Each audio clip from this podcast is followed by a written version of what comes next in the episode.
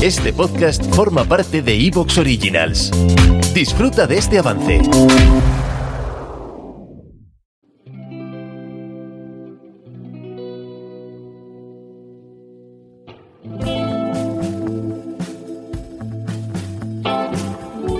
En libertad, con Jano García. Cuentan las crónicas del 20 de enero de 1936 Jorge V iba a fallecer a los 70 años de edad. Su hijo mayor, conocido como David, se convirtió en Eduardo VIII. Sin embargo, la elección de su esposa, la estadounidense Wallis Simpson, y divorciada dos veces, se consideró inaceptable por motivos políticos y religiosos. La tensión fue en aumento, hasta que finalmente Eduardo VIII, que no quería renunciar a la mujer de su vida, decidió abdicar a finales de año. De pronto, su hermano Alberto Federico, que no estaba llamado a ser rey, era el elegido. El duque de York, reacio a ser la cabeza de la monarquía británica, se convirtió en el rey Jorge VI. Su coronación le dio a su hija Isabel un anticipo de lo que le esperaba. En un contexto de creciente tensión en Europa, el nuevo rey, junto con su esposa, la reina Isabel, se propusieron restaurar la fe pública en la monarquía y su ejemplo no pasó desapercibido para su hija mayor. En 1939, la princesa de 13 años acompañó al rey y la reina al Royal Naval College, en Dartmouth. Junto con su hermana Margarita, fue escoltada por uno de los cadetes, su primo tercero, el príncipe Felipe de Grecia, quien posteriormente iba a convertirse en su marido. Sin embargo, los deseos de Isabel de casarse con el príncipe Felipe enfrentó una serie de obstáculos. El rey Jorge VI se mostró reacio al matrimonio y Felipe de Grecia tuvo que superar el prejuicio de una élite que no veía con buenos ojos su ascendencia extranjera. Pero los deseos de la pareja prevalecieron y el 20 de noviembre de 1947 se casaron en la abadía de Westminster. En enero de 1952, Isabel, quien entonces tenía 25 años, partió con su marido para una gira por el extranjero el rey Jorge VI, que había sufrido un estrés considerable durante los años de la Segunda Guerra Mundial, tenía una enfermedad terminal de cáncer de pulmón provocada por toda una vida de tabaquismo empedernido y en contra del consejo médico, fue al aeropuerto a despedirla. Iba a ser la última vez que Isabel vería a su padre. Isabel se enteró de la muerte del rey mientras se hospedaba en Kenia, y la nueva reina regresó inmediatamente a Londres. Con tan solo 25 años, la nueva reina prometió a los británicos servirles hasta la muerte. Declare before you all that my whole life, whether it be long or short, shall be devoted to your service and to the service of our great imperial family to which we all belong. Años más tarde, confesó que su padre murió demasiado joven y que en cierta manera no tuvo un proceso de aprendizaje pero era cuestión de aceptar su destino y hacer el mejor trabajo posible. In a way, I didn't have an apprenticeship. My father died much too young, and so it was all a very sudden kind of taking on and making the best job you can. It's a question of accepting the fact that here you are and, and it's your fate.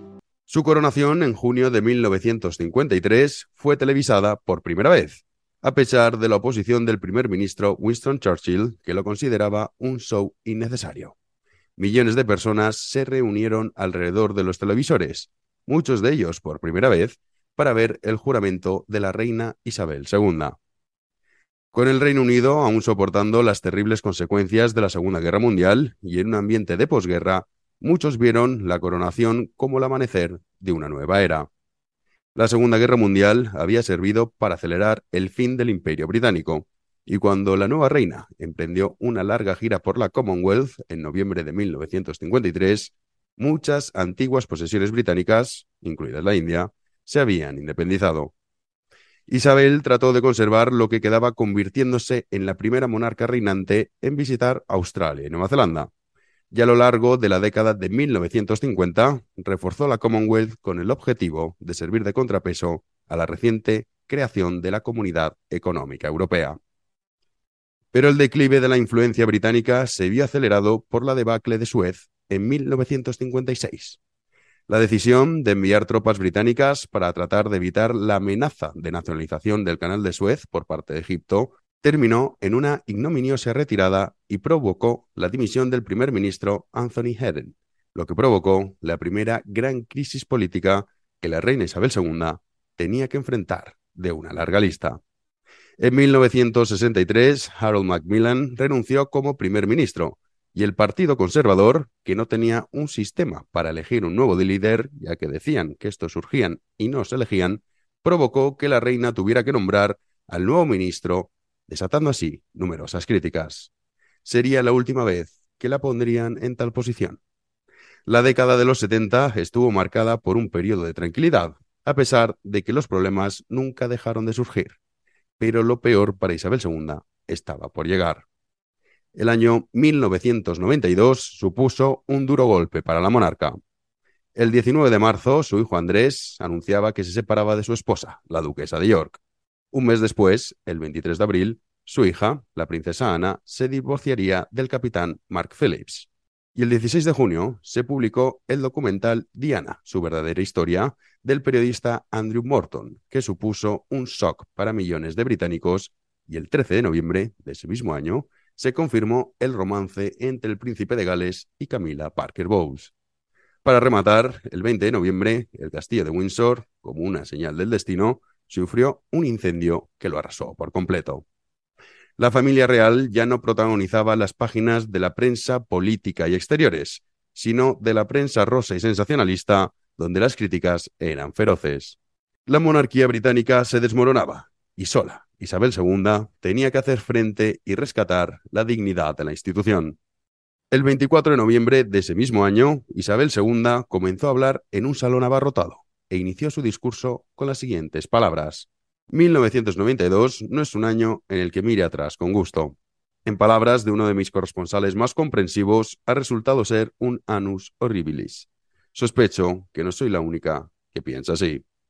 1992 is not a year on which I shall look back with undiluted pleasure. In the words of one of my more sympathetic correspondents, it has turned out to be an annus horribilis. En el exterior, las esperanzas de la Commonwealth, tan altas al principio de su reinado, no se habían cumplido. El Reino Unido había dado la espalda a sus antiguos socios con nuevos acuerdos con la Comunidad Económica Europea. La reina todavía trataba de ensalzar la Commonwealth y se sintió profundamente gratificada cuando Sudáfrica finalmente dejó de lado la apartheid, celebrándolo con una visita en marzo de 1995.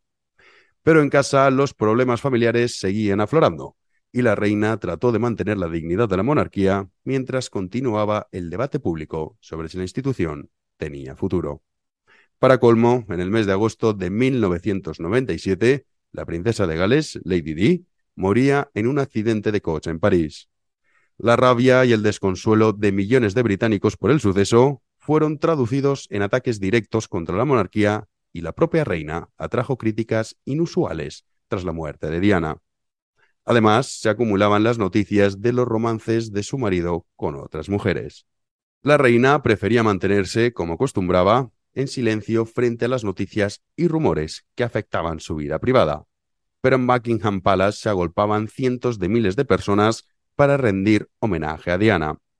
Finalmente, la reina volvió a comprender que la institución estaba por encima de sus sentimientos personales hacia Diana y realizó una transmisión en vivo rindiendo homenaje a su nuera. El siglo XXI no iba a comenzar como en pie. El año 2002, las muertes de su madre, la reina madre, y su hermana, la princesa Margarita, ensombrecieron las celebraciones del jubileo de oro de su reinado. Avanzaron los años y las crisis políticas se sumaron, una vez más, a las familiares. El referéndum de Escocia, el Brexit, el vacío de poder en el Parlamento, la infame relación de su hijo Andrés con Jeffrey Epstein o la miserable traición de su nieto Harry, que aireó tras casarse con una actriz estadounidense secretos familiares, supusieron duros golpes para la monarca. A pesar de enfrentarse a lo largo de su vida a todo tipo de problemas, tanto de índole personal como institucional, siempre fue consciente de lo que era, la reina. Jamás olvidó que la obligación de cualquier monarca es el sentido del deber y anteponerlo a cualquier circunstancia. Y así lo hizo siempre.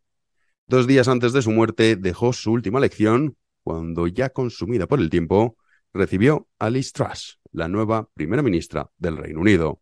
Jamás dejó de actuar como una reina y consiguió no infectarse por la opinión pública, los titulares sensacionalistas devorados a gran velocidad por el pueblo y los eslóganes baratos en tiempos de indeseable igualdad.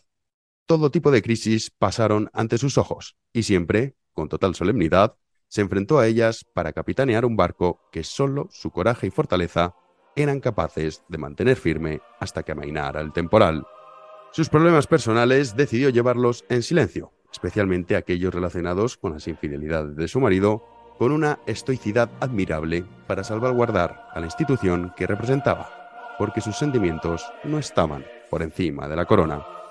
La monarquía prevalecerá en el Reino Unido, pero ausente de un verdadero monarca que haga honor a tan noble institución, pues la autenticidad, disciplina, liderazgo, jerarquía natural y profundo sentido del deber han muerto con Isabel II.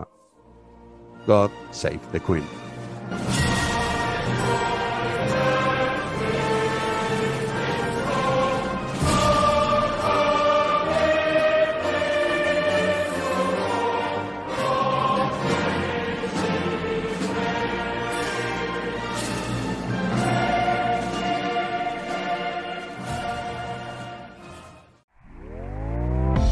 ¿Te está gustando lo que escuchas?